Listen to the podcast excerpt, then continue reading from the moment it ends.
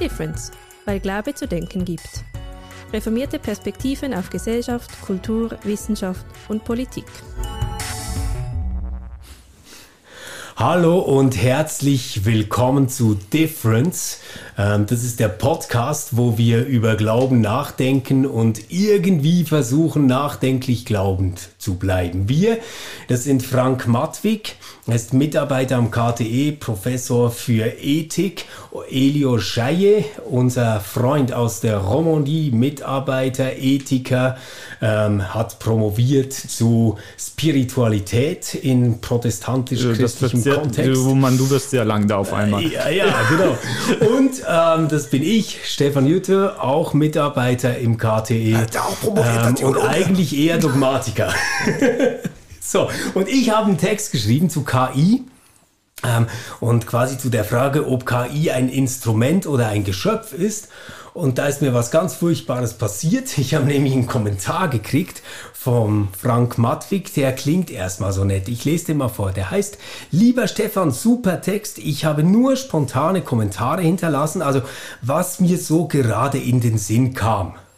Im Zentrum steht für mich die Frage nach den Unterscheidungsmaßstäben und ihrer Plausibilität. Oder kurz gesagt, äh, ist ein schöner Text, hast du dir auch was dabei gedacht? ähm, wir sehen, äh, die Ausgangslage ist gut. Ähm, es könnte zu einem Gewitter kommen heute. Ähm, aber lass uns doch vielleicht mal einsteigen, so ganz mhm. grundsätzlich, was meinen wir eigentlich, wenn wir von künstlicher Intelligenz sprechen?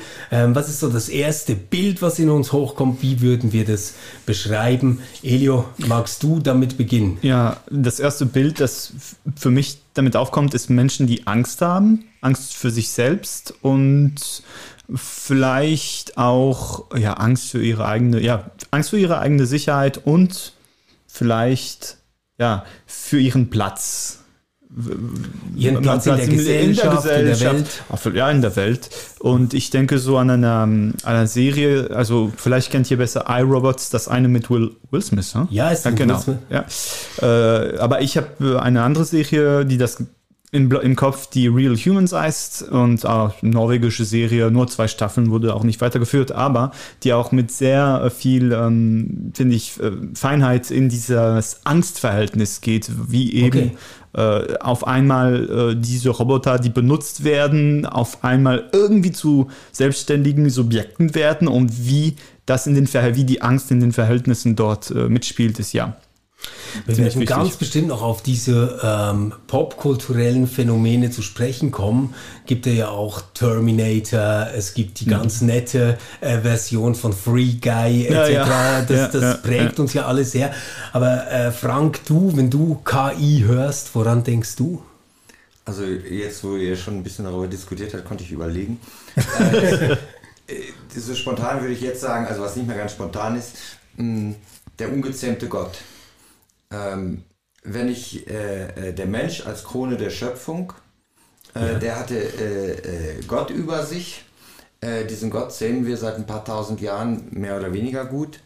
Und jetzt kommt, taucht wieder irgendeine Instanz auf, die offensichtlich das, was uns auszeichnet, besser können soll. Ähm, aber wir haben eigentlich keine Geschichte. Wir mhm. haben keine Narrative. Wir haben, wir können das irgendwie nicht einordnen. Mhm. Ja. und deshalb vielleicht der ungezähmte Gott.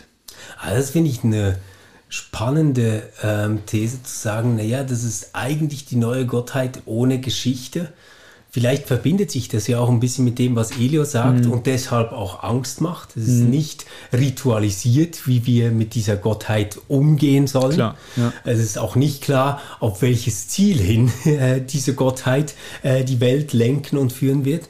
Ähm, ich glaube, dass äh, sich deine Beobachtung, Frank, dann ziemlich schnell damit verbindet, dass wir es bei dieser technologischen Entwicklung in der medialen Repräsentation sehr schnell wieder mit Typen zu tun haben, die für ihre Schöpfung und Einschätzung stehen. Also auf der einen Seite sage ich jetzt mal so Elon Musk, der mhm. eh immer alles weiß und vorhersieht und quasi die technologisch-kulturelle Avantgarde äh, mindestens für ein bestimmtes Milieu verkörpert. Auf der anderen Seite, sage ich jetzt mal so, äh, einfach um, um diesen Graben aufzumachen, oder? Sam Altman, CEO von OpenAI, ähm, gerade kein typisch äh, weißer Macho-Milliardärmann, äh, sondern ähm, ein homosexueller Jude, der sehr äh, reflektiert, zurückhaltend ähm, über diese ganzen Chancen und Gefahren nachdenkt. Und das sind ja so vielleicht zwei Hauptprotagonisten in dieser ganzen Auseinandersetzung um diese Technologie und die Grenzen dieser Auseinandersetzung sind ja vielleicht das Erste, was uns mal überraschen muss. Also Frank, du bist schon lange als Ethiker tätig ähm, in der NEC, in der Nationalen Ethikkommission. Ich weiß nicht, wie du das einschätzt. Meine Wahrnehmung ist, wenn eine neue Technologie aufpoppt, dann haben wir meistens das Lager derer, die Befürchtungen haben. Das sind oft die GeisteswissenschaftlerInnen, mhm. die PhilosophInnen. Ähm, Fast und, Mainstream so. Genau. Mhm. Und dann haben wir auf der anderen Seite die Entwickler, die Wirtschaft, die dahinter steht, die sehen die großen Chancen und wir haben eine Politik, die dazwischen vermitteln muss. Diese Grenze hat sich ja jetzt verschoben. Weil jetzt haben wir mit Elon Musk einen Investor in diese Riesentechnologie, der selbst ein Moratorium mhm. fordert. Mhm. Wir haben Sam Altman, der sagt, na ja, das kann schon gut kommen, aber diese äh, Quellcodes, die dürfen nie jemandem gehören, also weder mhm. einer Regierung noch einer Organisation. Ähm, da es hm. sind ja alle irgendwie zugleich warnend, zugleich optimistisch, mindestens was die Möglichkeiten angeht. Mhm. Mhm. Ja, richtig. Äh, vielleicht ist es tatsächlich so etwas wie, bisher waren Technologien äh, und technologische Entwicklungen äh, immer die Möglichkeit einer, einer, einer bestimmten Gruppe äh, daraus einen Vorteil für sich zu erringen und wir fanden das eigentlich auch, das war im Grunde Kapitalismus. Mhm. Ähm, während jetzt scheint es eine Konstellation zu geben, mh, hm, oder zumindest Ideen, äh, dass es sie geben könnte, äh, dass auf der einen Seite die Menschheit sitzt oder vielleicht sogar äh, alles Natürliche, alles Kohlenstoffbasierte und auf der anderen Seite ist irgend so eine äh, Macht, äh, Silizium basiert und äh, im Grunde genommen müssen, müssen sich die, die kohlenstoffbasierten äh, äh, ja nicht nur die Menschen, sondern vielleicht das, was theologisch Schöpfung nennt, mhm. ja, irgendein Arrangement gemeinsam finden gegenüber dieser äh, Silizium-basierten Macht. Und das wäre, eine, das wäre eine ganz neue Konstellation. Du, du aber eben diesen Punkt in deiner, also deine These, wenn wir deinen Artikel anschauen, ja. äh, Stefan würde eben den eher entgegengehen. Ja. Das ist ein schönes Bild, hat aber eigentlich nichts Reales für sich, oder? Ja, ich, ich glaube, wenn man es auf den Punkt bringen müsste, würde ich genau bestreiten, ähm, dass das Ding wie eine Gottheit ähm, funktioniert mhm. oder je funktionieren wird. Also ich, ich gehe ja so weit, dass ja. ich die Möglichkeit bestreite. Und zwar, ähm, weil ich sagen würde, der Unterschied zwischen KI und Denken liegt ganz exakt in der Intentionalität. Und es macht für mich quasi keinen Sinn, etwas wie ein Subjekt zu behandeln, das ähm, per Definition keine Intentionalität mitbringt. Jetzt, was meine ich mit Intentionalität? Ja, ein ja. ähm, Staubsaugroboter, der hat eine Aufgabe, die er erfüllt. Und er versucht, diese Aufgabe quasi im Rahmen des Möglichen, indem er mit Lasern abscannt, wo er durchfahren kann, äh, wie die Bodenbeschaffenheit ist, welche Bürste er braucht etc., das so gut wie das Programm, das ihm zugrunde liegt, das erlaubt, ähm, zu erfüllen. Aber es ist keine Intentionalität. Also wir verwenden quasi intentionale Sprache dafür, mhm. indem wir sagen, der Staubsaugroboter versucht oder er ähm, erfüllt diese Aufgabe oder was auch immer. Mhm. Aber eigentlich ähm, hat der Staubsaugroboter überhaupt keine ja. andere Wahl. Er kann nur das machen, wofür man ihn programmiert das tun, hat. Wofür er programmiert also ist ein Instrument. Ist ein Instrument. Ja. Und jetzt bei, bei KI, und ähm, da müssen wir mal sehen, oder der aller, allergrößte Teil der KI funktioniert wirklich auf der Ebene eines Staubsaugroboters. Ähm, also der allergrößte Teil der KI hat zum Beispiel gelernt, Hunde von Katzenbildern zu unterscheiden und kann das dann zuverlässig anwenden. Das ist der größte Teil, der im Einsatz ist im Moment. Auch, auch bei Chatbots ist das noch sehr, sehr häufig äh, der Fall. Jetzt, jetzt gibt es ja diese Deep Learning äh, Tools, also diese Sprachtools, ähm, die kommen und die arbeiten mit, äh, das ist jetzt wieder ein analoger Begriff, mit neuronalen Netzwerken, die quasi so etwas wie eine ständige Verbesserung aus dem eigenen Prozessieren ähm, der stochastischen Operation ermöglichen. Will eigentlich heißen, es ist ein eine Rechnung, die sich selbst während dem Rechnen immer wie stärker präzisiert. Also um es mal so ganz einfach zu sagen, nur. Es optimiert sich. Es optimiert sich, aber es optimiert sich eben letztendlich genau in einem Feld. Es optimiert sich eben nicht dahingehend, dass äh, du plötzlich einen Staubsaugroboter hast, der sagt, ich würde jetzt aber lieber Kaffee machen. Mhm. Und was muss ich denn jetzt dazu tun? Und ich sehe noch nicht, wie dieser Sprung passieren könnte, so dass man Intentionalität unterstellen also, kann. Also du würdest sagen, wenn ich dich richtig verstehe, selbst wenn wir den Rahmen der äh, Lernmöglichkeiten der Maschine, also irgendetwas, was vielleicht an Selbstständigkeit grenzt, grenzt, wenn ich, die, ich dich folge. Du sagst eben noch nicht Selbstständigkeit, weil äh, der Lern oder der Rahmen des Lernprozesses immer noch sehr äh, wie soll ich sagen, äh, limitierend gestaltet ist und eigentlich von der Maschine selbst nicht übergrenzt sein kann. Ja, ich würde sagen, also es sind zwei Momente, die darin entscheidend sind. Das eine Moment ist so, was ist eigentlich unser Kriterium, um von Intelligenz oder Gegenüber zu sprechen? Und da haben wir jetzt einfach seit ja, beinahe 70 Jahren eigentlich immer diesen Turing-Test, wenn man so will. Das bedeutet quasi, ähm, die vermeintlich künstliche Intelligenz muss so überzeugend vorgeben können, nicht eine Maschine, sondern ein echtes Gegenüber zu sein, mhm. dass wir das nicht mehr unterscheiden können. Ja. Äh, es ist ganz stark, mhm. bedeutet aber, es muss sein, als ob. Das, das ist quasi mhm. das Kriterium, mit dem wir operieren. Jetzt ist Bewusstsein sowieso nichts, was wir zeigen können. Also Bewusstsein ist eh eine virtuelle Kategorie, mhm. könnte man sagen, oder es ist etwas, was aus einem kommunikativen Unterstellungszusammenhang passiert. So, mhm. so müsste man genau, vielleicht sagen. Und ich also kann passiert. Jetzt, man spricht davon. Aber gut, naja, ja, wir, wir, benutzen Sprache, als ob wir das immer unterstellen. Ja, genau. Das, das Hypothese. Es ist eine permanente Hypothese. Genau. Mhm. Auf ja. der aber das, was wir mit Sprache meinen, eigentlich beruht. Und ich habe jetzt nach dem bisschen, was ich verstanden habe von KI, keinen Anhalt gefunden, diese Unterstellung zu machen. Die Frage ist äh, für mich, äh, also ich, für mich ist es eigentlich so eine erkenntnistheoretische Frage dahinter und äh, also auf welcher Ebene diskutieren wir KI? Ähm, du argumentierst ganz stark aus, aus der Erklärungsperspektive. Äh, also Ursache, Wirkung. Äh, äh, da gibt es einen Algorithmus und der beschäftigt sich mit sich selbst.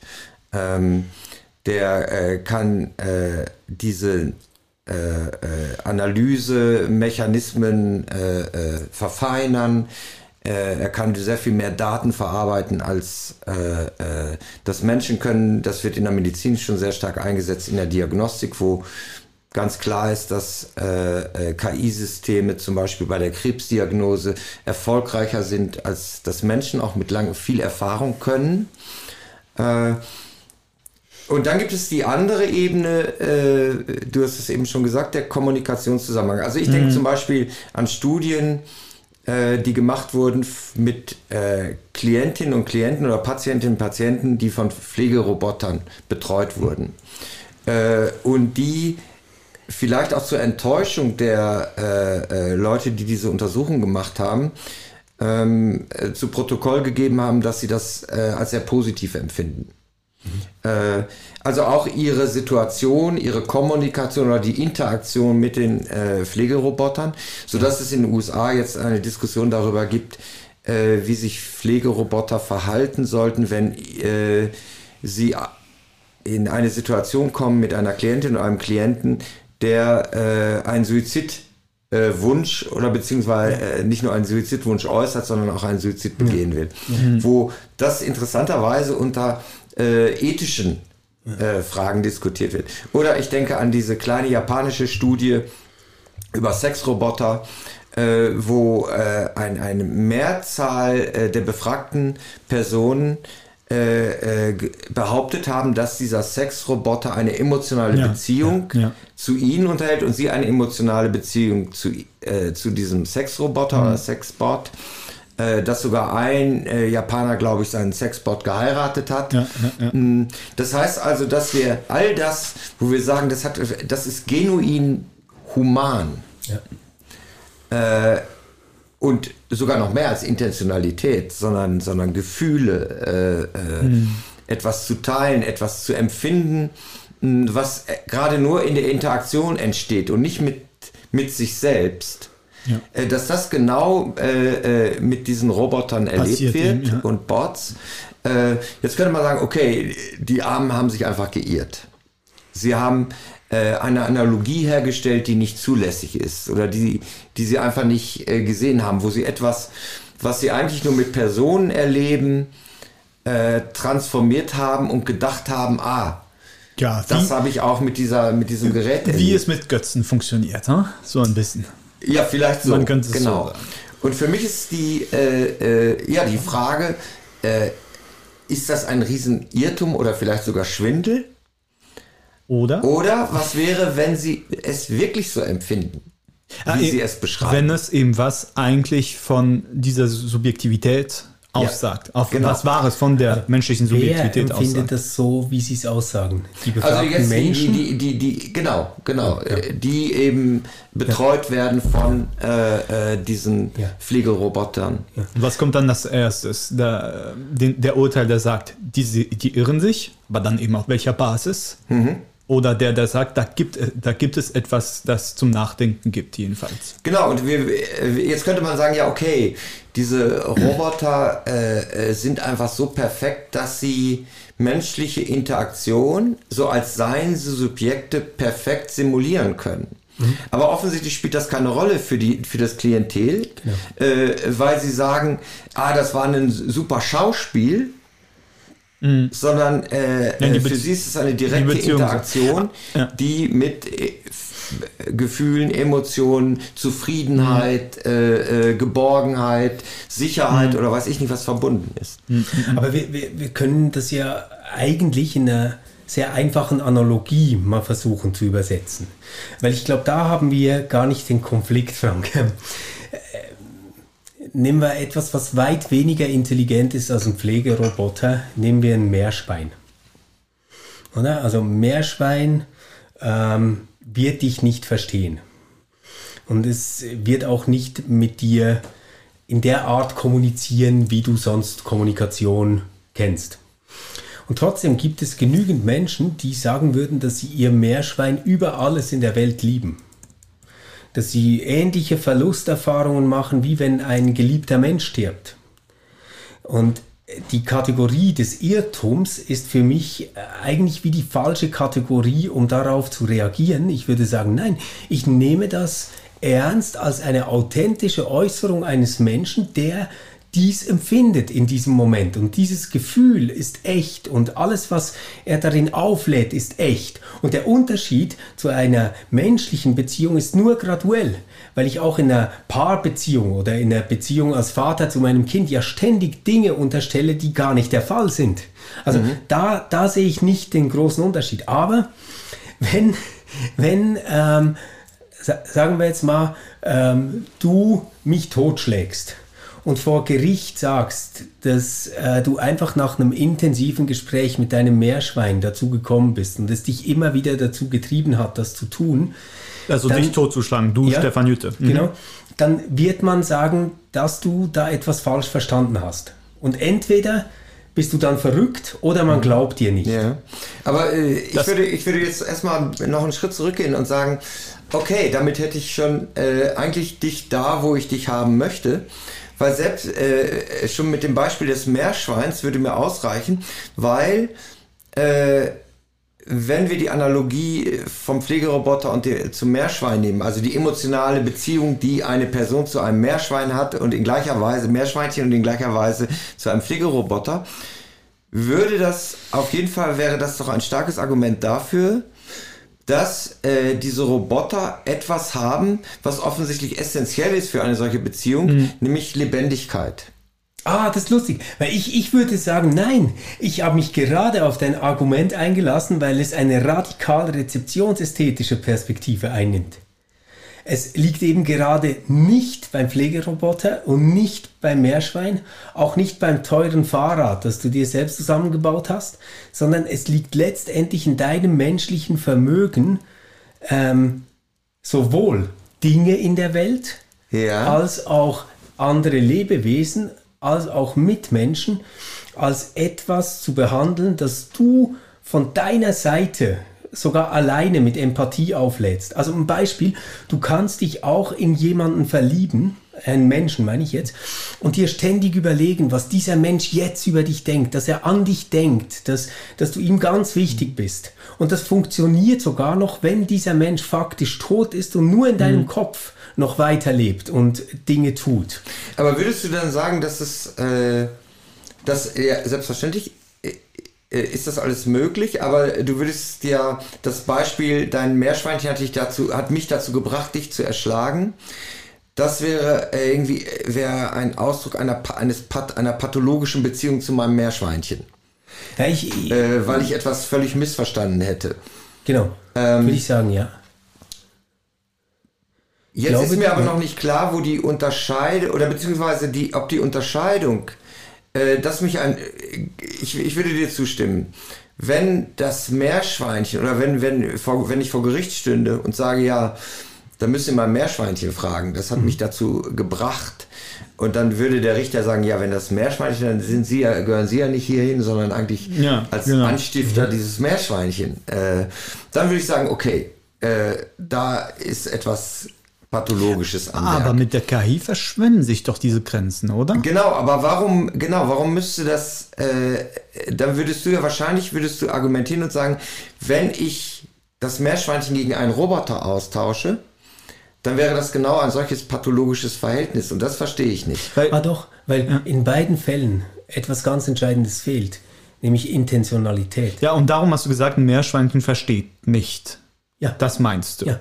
Und Nein, ich, ich, ich wollte eigentlich damit sagen, ähm, wir Menschen, und da gebe ich Frank recht in seiner Beobachtung und phänomenologischen Beschreibung, wenn man so will, sind fähig, ganz vieles in der Welt mit Bedeutung aufzuladen, dass wir es in einer Beziehungsebene deuten. Also ich meine, hey, wir als Theologen machen das ständig mit Gott. ja. Ich Oder? wollte Also, sagen, da, ja. da, das ist ja quasi der super virtuell menschlich aufgeladene, ähm, anthropomorphisierte Begriff, den es überhaupt gibt, ist ja Gott, wenn man so will, oder?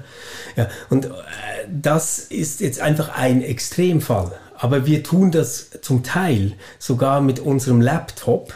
Wir, wir tun das mit der Kaffeemaschine, mit der wir sprechen, wenn sie nicht anspringen will. Ähm, ich ich habe das früher mit meinem Roller getan, wenn, er, wenn, wenn die Zündung kaputt war. Also wir, wir sprechen mit vielen Dingen und äh, bringen die auf eine quasi persönliche Beziehungsebene, die keine Intentionalität haben. Aber das sagt für mich nichts über diese Dinge aus, sondern darüber, wie wir Menschen denken und funktionieren.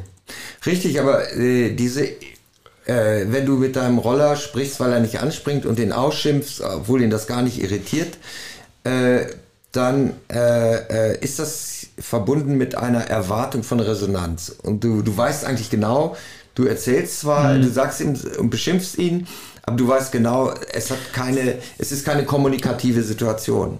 Genau Aber- das mache ich für KI geltend. Genau das. Aber das ist der Punkt. Da, da, da bin ich mir eben sehr unsicher in dem Bild, dass du das, also in dem Bild des deutenden Subjekts, von woher du dieses ganze Argument konstruiert. Ich bin mir von diesem Element eben nicht sicher, dass es so fest hält. Also um das nochmal zu verstärken, Ja. äh, wenn ich äh, quasi äh, Definitionen, die äh, mich als Menschen ausmachen, also ich sage mal alles, was unter Anthropologie fällt, äh, wenn ich äh, sage per Definition, das sind anthropologische Kriterien, oder Merkmale äh, der Menschen, dann ist es natürlich völlig klar, dass es nicht Merkmale der KI sind. Genau, und es weil der Mensch keine KI ist. Aber dann würde ich sagen, ja, okay, geschenkt. Aber das ist doch auch nicht das Problem. Genau. Äh, Das, das, wäre ein Zirkelschluss, oder? Genau, das Problem wird doch dann, wenn ich sage, äh, äh, es gehört exklusiv Zu äh, diesem- zur Gattung Mensch, Genau. zur Beschreibung der Gattung Mensch. Äh, also Intelligenz gehört exklusiv zur genau. Beschreibung der Gattung Mensch. Und da würde ich sagen, Das, das mache ich aber übrigens wirklich nicht. Nein, das ist das mir machst ganz wichtig. Mein, mein, mein Punkt ist nicht, dass ich sage, ähm, Sprache, quasi jetzt, ist nur für den Menschen reserviert, also spricht KI nicht, also ist sie keine Person. Das ist nicht das Argument. Das, das wäre wirklich falsch. Das, das wäre defekt. Ähm, aber das, das, was ich meine, ist, was wir eigentlich meinen, wenn wir Sprache ähm, als Begriff benutzen, ist nicht die Wiedergabe von Lauten, als ob es eine Bedeutung hätte, sondern die Produktion von Bedeutung äh, durch Laute oder Schriftzeichen oder was auch immer, Symbole.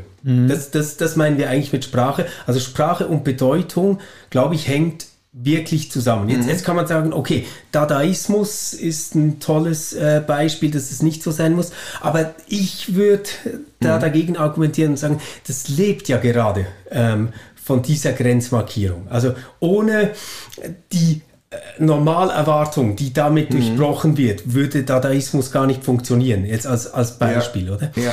So, und jetzt, was gehört dazu, damit etwas Bedeutung haben kann und nicht einfach ein Ereignis ist, wie eine Welle im Meer? Ich, und, und, und da würde ich halt dann sagen, das ist, dass jemand etwas tun will oder etwas sagen will. Ähm, und das kann sein, dass das ganz falsch ankommt. Das alles ist möglich. Also der Irrtum ist möglich in der Sprache, aber er ist dann eine Abweichung von Intentionalität. Und, und jetzt, um, um beim, beim Beispiel zu, zu bleiben, oder? den Hamster habe ich natürlich scherzhaft genommen, weil ich immer äh, sage, der Hamster ist das dümmste Tier. Bah. So, aber, aber nehmen wir jetzt das mal mit dem Hund. Ja? Also wenn du nach Hause kommst und der Hund begrüßt dich und du sagst dann, oh, der Hund freut sich, dass ich da bin. Es ist eine mögliche Interpretation, die aber mindestens darauf zurückgeht, dass das Ding aufsteht und was tut. Es kann auch sein, dass er furchtbare Angst hatte, alleine hier zu sterben, ohne dass ihm jemand die Hundefutterdose öffnet und, und er führt jetzt einen Tanz auf, damit der Hundefutter kriegt. Das ist auch möglich, aber es ist Intentionalität da.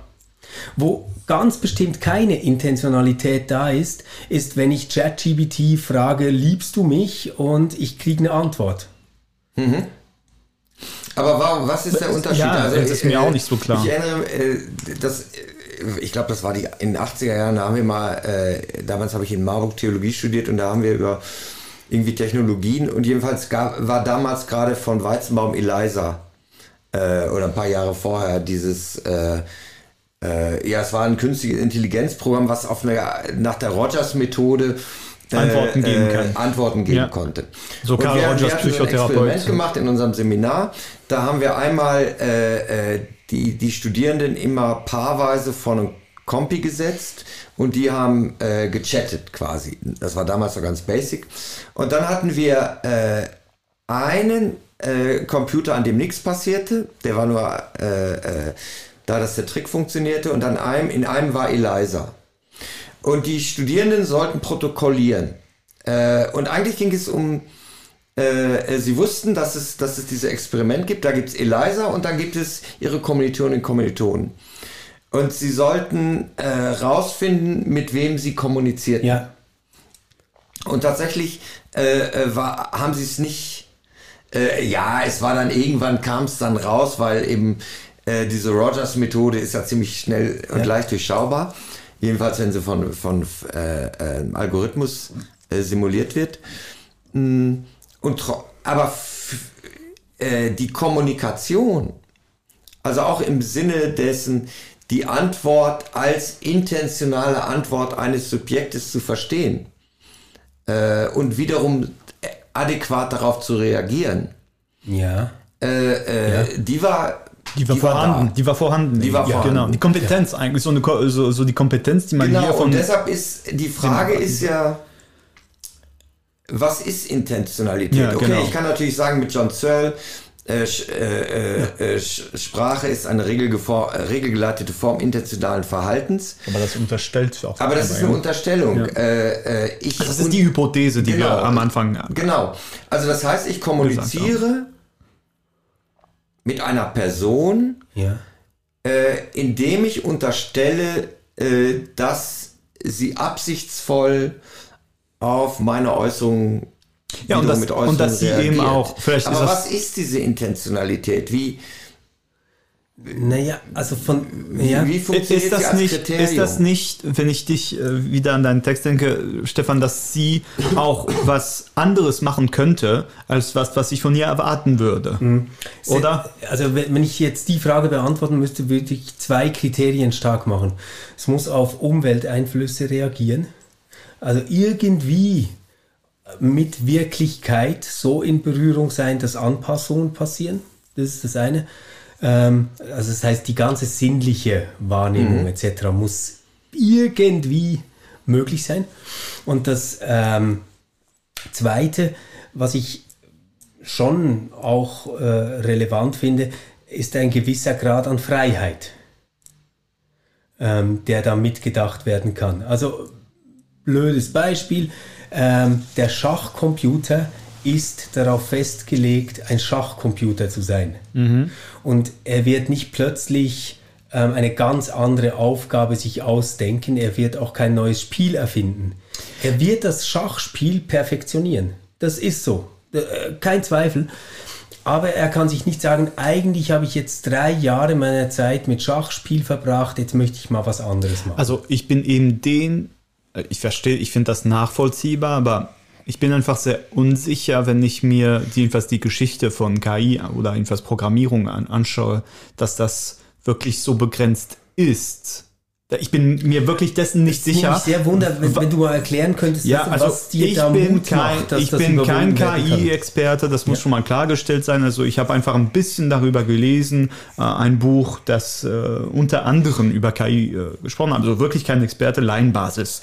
Aber was ich äh, so wahrgenommen habe, ist einfach in der Programmierungsgeschichte gab es in den 80er Jahren schon einen Turning Point, wo man äh, gesehen hat, dass man Programme erstellen kann auf Basis, wo man eben in den Programmen, wo die eigentlich Viren sind und kein, kein also äh, Programme, die sich selbst kopieren können, die ihren Code eigentlich in einen anderen, äh, auf einer anderen äh, Memory Basis äh, weitergeben können. Also schon mal das ist eigentlich was ziemlich crazy, auf, wenn man über lebend, lebendige äh, Fortpflanzung und dann eben äh, virtuelle äh, Fort, nicht Fortpflanzung, aber eben Reproduktion schon nachdenkt. Und das Witzige ist, dass in dieser Reproduktion sich der Code ändert, aber nicht nicht nur redu äh, dupliki äh, verdoppelt wird, sondern sich auch ändert. Also Genau. eben äh, schon mal das. Zweites Element ist, du die haben in diesem Programm, also das, das was ich, wo, worüber ich jetzt konkret nachdenke, ist, was Core War genannt wurde, äh, äh, 80er Jahre, eigentlich ein kleines Spiel, wo man Programme in eigentlich ein Schlachtfeld reinwirft und sieht, welche Programme bleiben dann am Ende, äh, so, so ein Evolutionsgame eigentlich. Und da, wo die Programme effizient wurden, ist am Moment, wo man einen Zufallsgenerator im Programm hineinbringt, wo man nicht mehr weiß, was passieren wird. Ja. Und meine Frage ist, du sprengt das, sobald dieses Element im System drin ist, sprengt das nicht sofort die Idee, dass man eigentlich äh, sozusagen dass alles nur noch ein Spiel bleibt, das self-contained ist. Das ist doch besonders der Fall für informatische Viren, dass sie eben unsere Kontrolle und ihre eigenen Grenzen total sprengen. Und das kann zu dem Fall kommen, wenn du ähm, informatisch gesteuerte Elemente hast, die, wo die auf einmal durch ein Vir, äh, eine Vire affiziert werden. Also du kannst doch denken, einfach ein Licht in einem Haus. Auf einmal kriegst du dein Licht nicht mehr an. Weil irgendwo irgendwas ähm, informatisch äh, äh, ver, verwirrt wurde. aus irgendeinem Grund, wo du keinen Zugang mehr hast. Da hat sich eben der Rahmen gesprengt dessen, was du unter Kontrolle hast.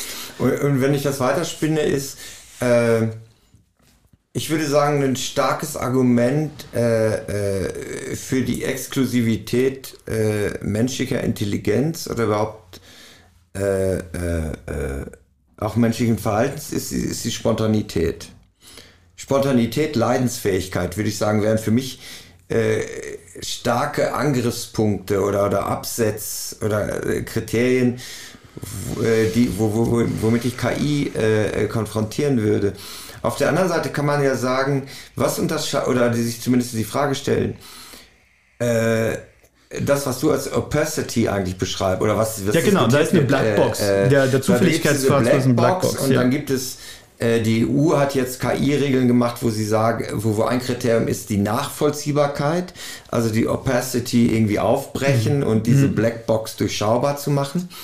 Ähm, ist nicht Opacity einfach nur eine technologische Umschreibung äh, dessen, was äh, im Grunde genommen genauso für Spon menschliche Spontanität gilt? Und für Freiheit. Und wäre es nicht möglich, Hätte ich auch äh, äh, das, was wir technologisch als Opacity beschreiben oder als Phäno Problem, äh, dass, dass wir das auch unter eine Beschreibung bringen können als technologische Spontanität. Wo ist, worin besteht der Unterschied? Ja. Okay, das finde ich jetzt hilfreich, um mal anzufangen äh, mit, mit dem, was Elio gesagt hat. Oder? Ja. Was, was ja schon auffällt, ist, sehr vieles von dem, was du beschreibst, Ja. beschreibst du ja mit ähm, biologisch analogen Begriffen. Ja, und so wurde das auch eigentlich Oder? ähm, entwickelt, hat sich entwickelt. Ja. Aus der Biologie. Und äh, wende was eigentlich es an ist, Programm Und an. wendest es an aufs Programm und sprichst dann drüber. Also, mach nur ein kleines Beispiel. Wie Viren. Oder funktioniert das? Und plötzlich denken wir, ja gut, also wie Viren funktionieren, das ist natürlich wirklich schwer vorhersehbar und das kann ganz großen Einfluss haben etc. Und es setzt sich ein Bild fest und in diesem Bild denken wir weiter. Das finde ich erstmal gar nicht falsch. Wir machen das mit allem. Das wurde aber auch so intentional gedacht. Also die wollten wirklich auch auf. Das war nicht nur so eine Mäßigungsmetapher. Die wollten wirklich auf biologische äh, Me Mechanismen wieder reproduzieren, also simulieren jedenfalls. Das war jedenfalls die Idee. Und, und ähm, wir erleben das ja im Moment ähm, mit der Rede von den äh, neuronalen Netzwerken, ähm, die man Okay, das dieser hast du vorher KI ja. oder Ja. Super, äh, Super KI oder KSI, also künstliche Superintelligenz oder so zuschreibt, also diesen Deep Learning ähm, Modellen, die da entstehen, ähm, da wird das ja überall genauso angewandt dass, dass man quasi sagt, okay, ähm, wir haben hier die, das, das, das Bild davon, wie das Gehirn funktioniert und das übersetzen wir jetzt quasi in eine digitale Welt, die dann aber Frank gen genau nicht leiden müsste. Also das wäre halt dann definitorisch ausgeschlossen etc. Ähm, und lass uns doch mal schauen, was Evolution, weil das ist eigentlich die Idee hinter generativer KI Mhm. wäre ja Evolution, ähm, damit macht. Also quasi, wenn wir das Paradigma der Evolution mit ähm, der, der Architektur des Gehirns zusammenbringen und das in den digitalen Raum stellen, was passiert da? Oder das, das ist doch letztendlich ist das doch die Fantasie dahinter. Und ich bin einfach ähm, super skeptisch, ähm, dass dieser ähm, dass, dass, dass diese Analogie wirklich funktioniert, wenn es darum geht, vorherzusagen, wie sich ähm, KI entwickeln kann und wie sie zu etwas werden kann, was im Sinne einer Person ein Gegenüber ist. Und Ja. zwar nicht, weil ich sage, es ist ethisch verboten, dass das passiert, sondern weil ich schlicht nicht glaube, dass der dass, dass diese äh, Theorie der Singularität zutreffend ist, weil die funktioniert ja eigentlich nur so, dass man sagt, naja, jetzt haben wir das mit diesen kleinen Programmen getestet aus den 80er Mhm, Jahren. Jetzt stell dir mal vor, wir haben unbegrenzte Rechenleistung und die steigt ja tatsächlich Genau, ja. exponentiell und wir machen das jetzt ganz, ganz, ganz, ganz oft. Was Mhm. wird dann passieren? Und da würde ich sagen, naja, das, was passieren müsste, damit ihr beide recht habt, ist ein Emergenzmoment, das noch niemand beschreiben kann. Ist eigentlich dasselbe wie, wenn ich Kohlenstoff mit Wasser mixe, dann habe ich zwei notwendige, aber eben noch nicht hinreichende Bedingungen für Leben. Jetzt kann ich sagen, ja, wir wissen auch, da muss noch Energie dazu kommen. Aber sogar wenn du das tust, entsteht eigentlich kein Leben. Wir haben es auch nicht geschafft, dass daraus Leben entsteht. Aber ist, ist, das nicht, ist das nicht im Grunde genommen genau das, die, äh, das Problem, was die Neurowissenschaften hatten, wo man ja sagen muss, historisch ist es so, äh, dass nicht die, die Computer äh, äh nach dem Gehirn nachgebildet wurden, sondern die Theorien über das Gehirn genau. den äh, ja, aus der ja, genau. Computertechnologie ja, übernommen genau, wurden. genau. Also, und äh, wir sprechen also, also erstmal auf dieser, dieser, dieser Erklärungs- oder Beschreibungsebene äh, äh, gibt es so eine, Mhm. äh, äh, weiß man gar nicht, wer Huhn oder Ja, die Huhn- ja. oder Ei-Frage kann man gar nicht stellen. Ähm, für mich ist, äh, ich weiß gar nicht, warum ich da geko äh, drauf gekommen bin. Ich kriege den Link gerade nicht, aber ich erzähle es mal trotzdem. Wenn wir uns, soweit wir, was wir äh, jetzt äh, äh, anthropologisch und historisch wissen über äh, die Geschichte der Menschheit, äh, würden wir aus einer heutigen Perspektive sagen, in der Vergangenheit, in die weiter wir zurückgehen, vielleicht umso mehr, waren die Erkenntnisse darüber, was Menschen sind, mehr oder weniger verkehrt. Aus unserer heutigen Perspektive. Äh, machte das für das menschliche Leben einen Unterschied? Was jetzt? Das, Äh, dass, dass, Dass die sich Erkenntnis über sich selbst über haben. sich selbst offensichtlich, was ihre biologische, was ihre Reproduktion, was äh, ihre, ihre Konstitution, ihre Anatomie, äh, die Metabolismen Mhm. und so weiter und so fort angehen, was die Umwelt angeht, ob die Erde rund war oder eine Scheibe. Hat das irgendetwas an äh, der Grundkonstitution des, der, der Menschen, wie sie lebten, wie sie sich begegnet sind, geändert? Ich glaube nicht. B- also, Äh, wir wissen es natürlich nicht. ähm, nein. Aber das, was Menschen ausmacht, also und zwar, was sie ausmacht in der Art und Weise, wie sie sich selbst und in der Interaktion wahrnehmen. ja, gut, das sagen wir jetzt. Aber ich meine, wir haben, wir haben Worauf schon ich ein- hinaus will, lass ja, mich den einen Satz noch Ah. sagen. Welche Rolle spielen überhaupt Erklärungen? Ja. Ich glaube, wir, wir, wir, ich, ich sehe die Sehnsucht natürlich, diese Differenz stark zu machen. Aber wir greifen da immer auf Erklärungen zurück. Und ich würde sagen, spielen die eine Rolle? Also was ist, ich komme nochmal auf den Sexroboter zurück und Ja. diese Person, die ihren, ihren Sexbot heiratet und offensichtlich vielleicht ganz glücklich ist und ich meine, irgendwie ein, eine Partner oder ein Partner zu Hause hat, der nie widerspricht. Hm.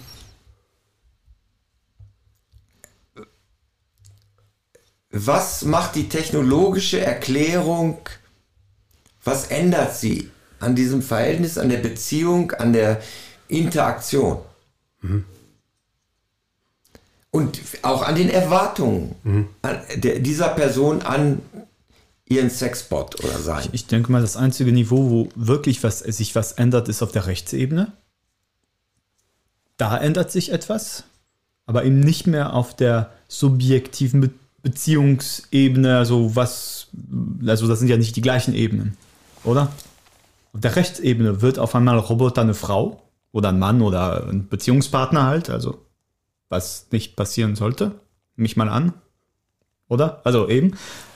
Aber auf der Beziehungsebene, du sagst, sagst du, Frank, ist sich eben nicht sicher. Also du sagst, eigentlich ist der Unterschied zwischen, also ich Mann, Mann Cis und so weiter, mit, mit meiner leiblichen, lebendigen Frau und äh, mit meiner äh, artifiziellen, mechanischen Frau, ja, also die auf der Beziehungs- und der Subjektebene unterscheidet es sich jedenfalls nicht so klar. Ja, da, da bin ich aber, also da, da will ich tatsächlich eine Grenze ziehen. Das stimmt. Also das sehe ich anders wie ihr beiden. Ähm, weil ich sagen würde, na ja, ähm, es ist doch eine Sache, ob wir drüber sprechen, ähm, ob Max mit seinem Sexroboter ein genauso erfülltes Sexualleben haben kann, wie er es haben könnte mit einem Mitmenschen. Weil dann sprechen wir letztendlich drüber, was für Max diese Beziehung bedeutet. Und er kann sie immer so aufladen. Also äh, nehmen wir mal so was wie Konsens ist ja irgendwie auch sexy. Oder? Könnte ja sein, dass Max seinem Sexroboter Blumen mitbringt und Pralinen und etc. Also das alles ist möglich. Aus der Perspektive von Max. Nur ich würde sagen, das ist nicht die einzige Perspektive, die zählt. Ja. Ähm, es, es gibt eine Welt außerhalb dieser Beziehung, in der diese Beziehung aber auch eine Rolle spielen kann. Du hast jetzt das Recht genannt, Elio, oder? Ähm, das, ist, das ist eine Form, ähm, wie, man, wie man sich darauf äh, beziehen kann. Und wenn wir über einen Sexroboter sprechen, dann ist es per Definition meistens wahrscheinlich so, dass das vor allem etwas zwischen einem Menschen und einem Roboter ist, oder? Meistens. Aber aber wenden wir es jetzt mal an auf andere Fälle, die nicht in diese Privatheit fallen, wo wir als Liberale immer sagen würden, naja, das muss der Max entscheiden, was sein Sexroboter bedeutet. Sagen wir mal, es geht um Bewerbungsverfahren. Große Firmen erhalten, sagen wir mal, ein paar hundert Bewerbungsunterlagen. So, und die werden jetzt ähm, von einer selbstlernenden KI, das, das, das wäre das Wichtige, also nicht von einer KI der herkömmlichen Art und Weise, wie wir sie vor zehn Jahren hatten, die trainiert wurde mit Labels, such das und das und das, weil dann kann ich ja über die Kriterien Auskunft Ja, ja, geben, genau. die dem Programm zugrunde liegen. Übrigens ja auch bei vielen noch äh, äh, analytischen Verfahren über äh, Bilder, die äh, in der Medizin angewandt werden, handelt es sich immer noch zu einem ziemlichen Teil um ganz einfache KI, also jetzt blöd Ja, gesagt. nicht, Deep Lear- nicht Deep Learning Also KI. es gibt es mittlerweile, aber es ist nicht äh, der einzige Teil. Ja. So, ähm, aber, aber nehmen wir jetzt an, es ist eine Deep Learning Technologie, die dir die besten ähm, Bewerbungen äh, auswählt. Ja. Jetzt würde ich sagen, naja, solange du ein Privatunternehmen bist, darfst du tun, was du willst. Du musst auch gar nicht verstehen, was deine KI tut oder lässt. Wenn du aber ähm, irgendwie mit öffentlichen Geldern zu tun hast, dann musst du darüber Rechenschaft ablegen können, wie du die Leute auswählst, die für dich arbeiten. Weil die letztendlich für uns alle arbeiten. Und das heißt, du musst verstehen, was diese KI tut. Es muss nachvollziehbar sein. Es muss Kriterien geben. Genau. Es gibt diesen ganz einfachen Fall, ähm, den habt ihr bestimmt gelesen, der war in den Medien. Ähm, die haben eine ähm, Deep Learning KI gehabt, die man zunächst nicht mehr verstanden hat. Ähm, die war saumäßig gut darin, Abschlussarbeiten an Universitäten zu bewerten. Und zwar über ganz verschiedene Fächer hinweg. Und die war beim Notenschnitt ähm, nur 0,2 Abweichung zu dem, was ganz verschiedene Expertinnen und Experten dazu bewertet haben. Also die war echt leistungsfähig. Das Problem war nur, die hat nur eine einzige Operation gemacht, die hat die Schriftzeichen gezählt. Je mehr Zeichen, desto besser. Und das hat gereicht, um diese Genauigkeit zu erreichen. Wir würden niemals akzeptieren, dass das bei für uns lebenswichtigen oder lebensverändernden oder entscheidenden, biografisch prägenden äh, äh, Fällen äh, zur Anwendung kommen könnte, ohne dass wir es verstehen. Und das heißt, wir verzichten dann eben gerade nicht darauf, dass wir sagen können, es gibt eine Intentionalität sondern wir verlangen eine Rechenschaftspflicht von dem, was da passiert. Also das, glaube ich, kriegen wir nicht raus. Und das meinen wir, mein ich, eigentlich mit Sprache und kommunikativem Handeln. Ja, aber das ist eben, ich, ich finde das total nachvollziehbar, wenn wir über eben Verhandlungen zwischen Menschen sprechen. Aber die, die, die, die, Rechenschaftsbegründung, wie soll ich das sagen, die, die, die, die braucht ja irgendwie eine, Ba- also sie hat auch seine Grenzen. Man kann, es gibt auch einen Punkt, wo eine Blackbox erscheint. In, de, äh, in der Begründungsargumentation. Bin ich nicht sicher. Also, ich, Also beziehungsweise, im, wenn, wenn wir das Gerichtsverfahren nehmen, ist es ja umgekehrt. Äh, da geht es ja gar nicht um Begründung. Äh, ein Gerichtsurteil beruht ja darauf, äh, dass, der, dass ein Nachweis erbracht wird, und zwar aus der dritten Person Perspektive, Ja. äh, äh, der eigentlich völlig unabhängig ist von den Gründen, sondern äh, verurteilt kann die Richter und Richter nur, wenn aus der dritten Perspektive, der dritten Person Perspektive, diese Gründe äh, verifiziert sind, Ja, als die tatsächlichen ja, bezeugt, Gründe. bezeugt werden. Eigentlich. Genau, das ja. heißt, es ist eigentlich, die Gründe an sich zählen nicht, sie können plausibilisieren, aber äh, äh, die Gründe müssen irgendwelche beobachtbaren, für Dritte einsichtige Anhaltspunkte haben. Ja, aber in Diese intrinsische Begründung spielt im Gerichtsverfahren überhaupt keine Rolle. aber dieses, in diesem Also ganzen, im Urteil. in diesem ganzen Gefälle Sonst würde keiner verknackt werden, weil es immer gute Gründe gibt, warum die Person gar nicht anders handeln konnte, als sie gehandelt hat.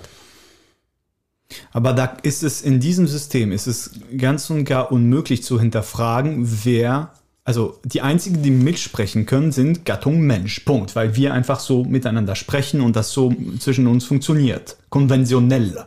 Ja. Äh, natürlich kann man nie hinterfragen. Wenn wir das als Maß nehmen, werden wir nie äh, so, so, sowas wie alternative Intelligenzen wahrnehmen können, sowieso. Aber Oder? ist, ich, ich würde das jetzt wirklich gerne beides challengen, was ihr gesagt habt, weil ich nicht einverstanden bin mit der Beschreibung. Also das zunächst mal zu Frank, oder? Wegen, wegen äh, würde jetzt sagen, jetzt hat am ehesten mit Strafrecht zu tun, ähm, was du sagst. Ja, würde ich sagen, äh, gibt doch Fälle, wo genau die Intentionalität ausschlaggebend ist für die Beurteilung dessen, was der Fall ist. Also ob etwas Totschlag oder Mord ist, unterscheidet sich nur von der Intentionalität. Aber die Intentionalität äh, äh, ist im Grunde genommen im Urteil keine Intentionalität, sondern es äh, muss aus der Perspektive der dritten Person, Staatsanwalt, Richter, Geschworene, äh, äh, muss es eine äh, Plausibilität geben, von einem Motiv auf eine Tat zu schließen. Völlig unabhängig davon, es Ob- ist, die Intentionalität ist, nur eine. Unterstellung. Ja, genau. Ja. Ja, aber die passiert ja genau, wenn ich jetzt zum Beispiel sage, das ist Mord aus niedrigen Beweggründen. Das ist ähm, eine Tötung aus Habgier, wäre dann Mord. Äh, Mache ich die genau gleiche Handlung, ohne dass mir Habgier unterstellt werden kann, ist es Totschlag. Also da, da würde ich sagen, da spielt das schon eine Rolle. Äh, Ja. Anderes Beispiel, ähm, ganz furchtbarer Fall, der Fall Lubitz, äh, German Wings. Ähm, weiß nicht, Eli, ob du dich daran erinnerst. Ähm, Nee, das sagt mir ein, sofort äh, nichts. Flugzeug war eine Schulklasse auch noch mit drin. Ähm, und äh, man weiß jetzt heute, das war ein ganz furchtbarer erweiterter Suizid Ah ja, genau, des ja. Piloten, Ja. der alleine im Cockpit saß und die Maschine absichtlich zum Absturz gebracht hat. Mhm. So, und das ist jetzt nicht nur strafrechtlich, sondern es ist auch für die Hinterbliebenen dieser Opfer ein ganz anderer Fall, als äh, zu sagen, na ja, da hat etwas mit der Kommunikation nicht geklappt und es war ein menschliches Versagen jetzt in dem Fall. Also da, da würde ich aber sagen, nein, ich, ich glaube, Intentionalität ist eine wichtige Kategorie. Jetzt, Elio, du hast Mhm. gesagt, nur, ähm, um, um das aufzunehmen, äh, ist ja alles jetzt quasi auf Menschen reduziert. Ja, aber das Nein, war eben glaube die, die. Anfangsfrage. Ähm, ja. das, das, das Beispiel wäre doch, genau mit Tieren machen wir das doch anders. Also wenn ich einen Hund in die Ecke dränge und der beißt mich, dann kann man sagen, na ja, aber der Hund hatte wirklich einen guten Grund. Ähm, das ist das, was zu diesem Hund sein gehört, dass er in diesem Moment so reagiert und du hast ihn in die Ecke gedrängt. Wenn aber derselbe Hund einfach auf der Straße unterwegs ist und ein kleines Kind tot beißt, dann wird er eingeschläfert. Ich glaube aber trotzdem, dass das, äh, die Kategorie Intentionalität nicht ausreicht. Deshalb habe ich eben schon mal diesen Begriff der Spontanität oder vielleicht müsste man ihn noch erweitern und sagen von der Identität sprechen. Weil eine Intentionalität könnte ich zum Beispiel einem Sicher je- jedem Sicherungssystem. Also äh, angefangen der, der Feuermelder, der anfängt zu piepen. Äh, äh, dem könnte ich sagen, äh, immer dann, wenn er Rauch riecht, äh, äh, oder, oder irgendwie äh, eine Fotozelle ist das wohl, dann fängt es an zu piepen. Das kann ich unter die Beschreibung bringen einer Kau äh, äh, Ursache-Wirkungsding. Aber ich kann auch, wenn ich mich mit Physik überhaupt nicht auskenne und so ein Ding zum ersten Mal sehe und denke, ach schau mal, das ist aber ein sensibles Gerät. ich, ich rauche hier meine Pfeife in dem Raum und ich weiß, es ist verboten und plötzlich schimpft es. Ja. Ähm, was ist der Unter... Also Der Unterschied wäre Reproduzierbarkeit. Ich, ich, ich finde es ein super Beispiel. Ähm, das Ding wird immer losheulen, wenn du rauchst. Ähm, und irgendwann ist deine Neugier vielleicht so groß, dass du es aufschraubst und nachschaust. Vielleicht verstehst du es, vielleicht Ja. nicht. Aber es ist Menschen möglich zu verstehen, warum es immer heult, wenn du rauchst. Genau, aber äh, frag eine Behavioristin, was sie über deine Intentionalität Aber das sagt. meine ich aber genau, Frank. Und da liegt der Riesenunterschied.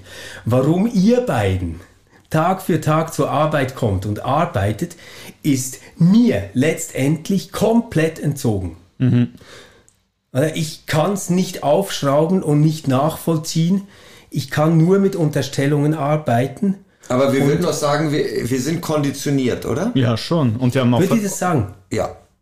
Man, man kann, man Ich habe, kann. ich habe keinen, ich stehe nicht morgens auf und habe einen Willen. Ich habe, wenn ich morgens aufstehe, das beichte ich jetzt, hier habe ich einen Willen, auf den Balkon zu gehen, eine Zigarette zu rauchen bei einem Kaffee.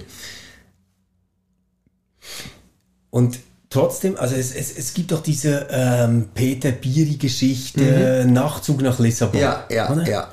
Ähm, es, es gibt doch auch dieses Erleben des Menschseins, dass ich etwas verwirkliche von einer Intentionalität, die ich nicht kannte, Ja, die mir als Freiheit bewusst wird Ja. und die nächste Intentionalitäten anstößt. Und der Punkt ist doch, anders als der Rauchmelder, Ja. sagen wir jetzt mal so, ähm, ist es doch so, dass ich nur etwas über dich, Frank, verstehen kann, wenn ich voraussetze, dass du bereit bist, dich zu verstehen, zu geben und Gründe zu nennen. Das ist Konvention. Aber das ist eine Nein, das ist Konvention. Konvention. Das halte ich für eine Ich Ausgangsbedingung. sag das, äh, sag das heute Abend mal deiner Frau. Äh, äh, du, du hättest die Konvention, sie zu lieben und das würdest du auch befolgen. Du würdest dich auch konventionell verhalten.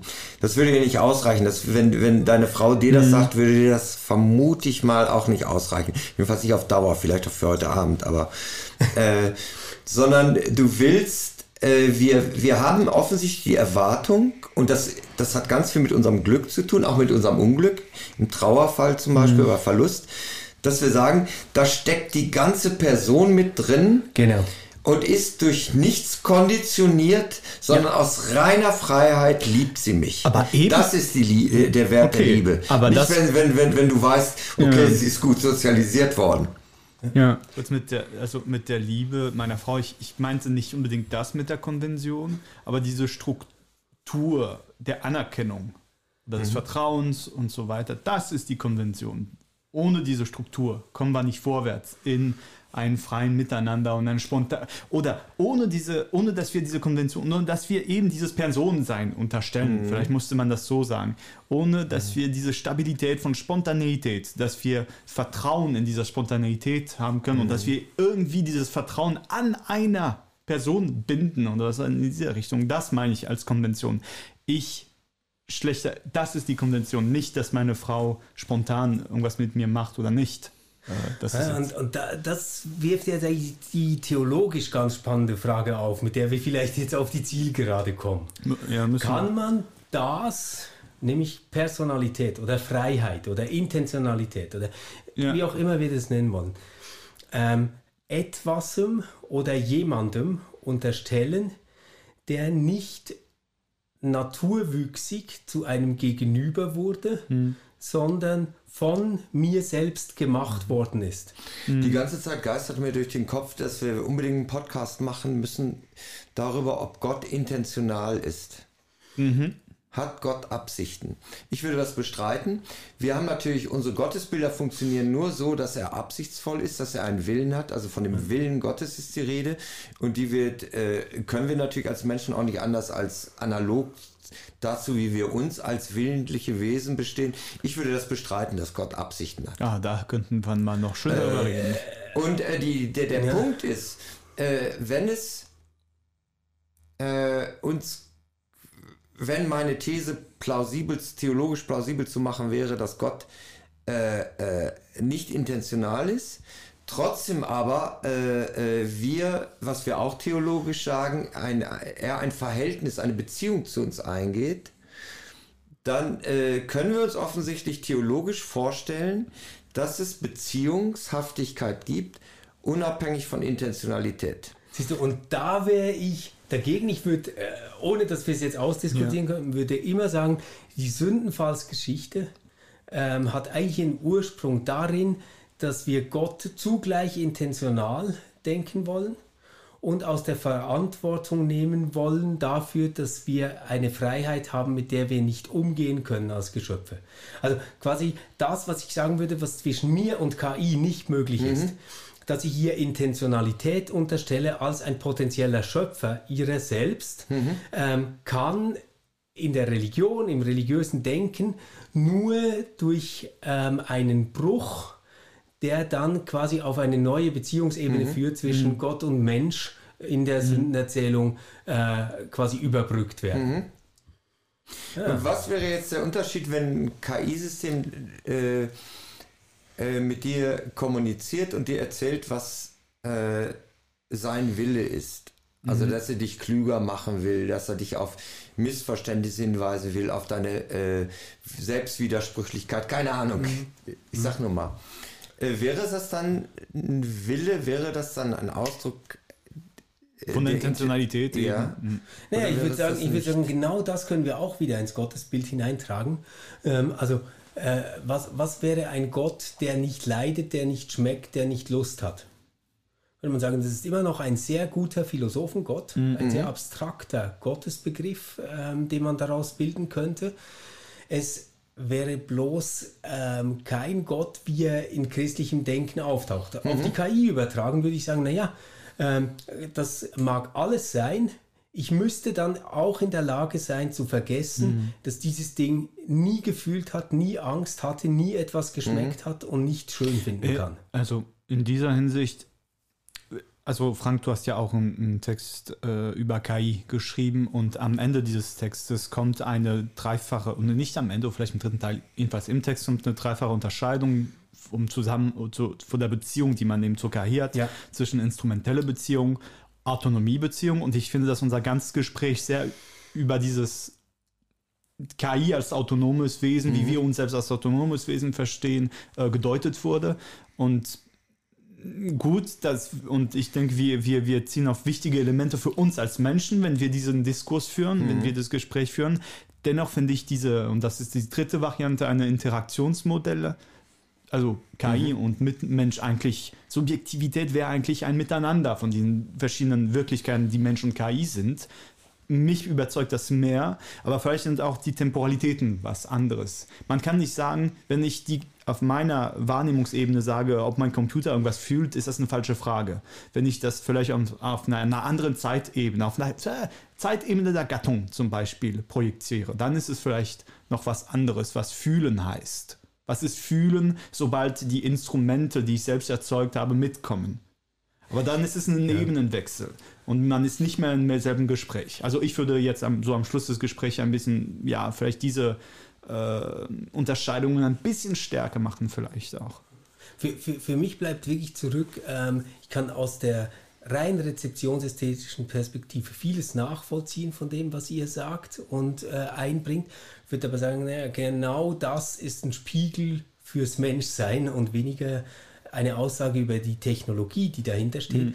Was, was mir mhm. wirklich noch fehlt, ist zu verstehen, wie diese Emergenzmomente erreicht werden sollen. Und da bin ich echt neugierig, auch, auch sehr offen. Ich mhm. fände es ja faszinierend und äh, fände es toll, wenn es so wäre. Also ich, ich bin kein Skeptiker, was das angeht. Ich sehe es einfach noch. Ich, ich, vielleicht für mich rückblickend auf diese Frage des Emergenzmoment. Ich verstehe ich verstehe nicht, warum wir noch nicht dazu gekommen sind, zu fragen, diese Frage stellt sich für die KI in der Zukunft, aber wir wissen auch nicht ganz richtig, wann der Mensch zum Mensch wird, wenn wir das auf, auf Evolutionsebene irgendwie pinpointen wollen. Können wir nicht. Ja.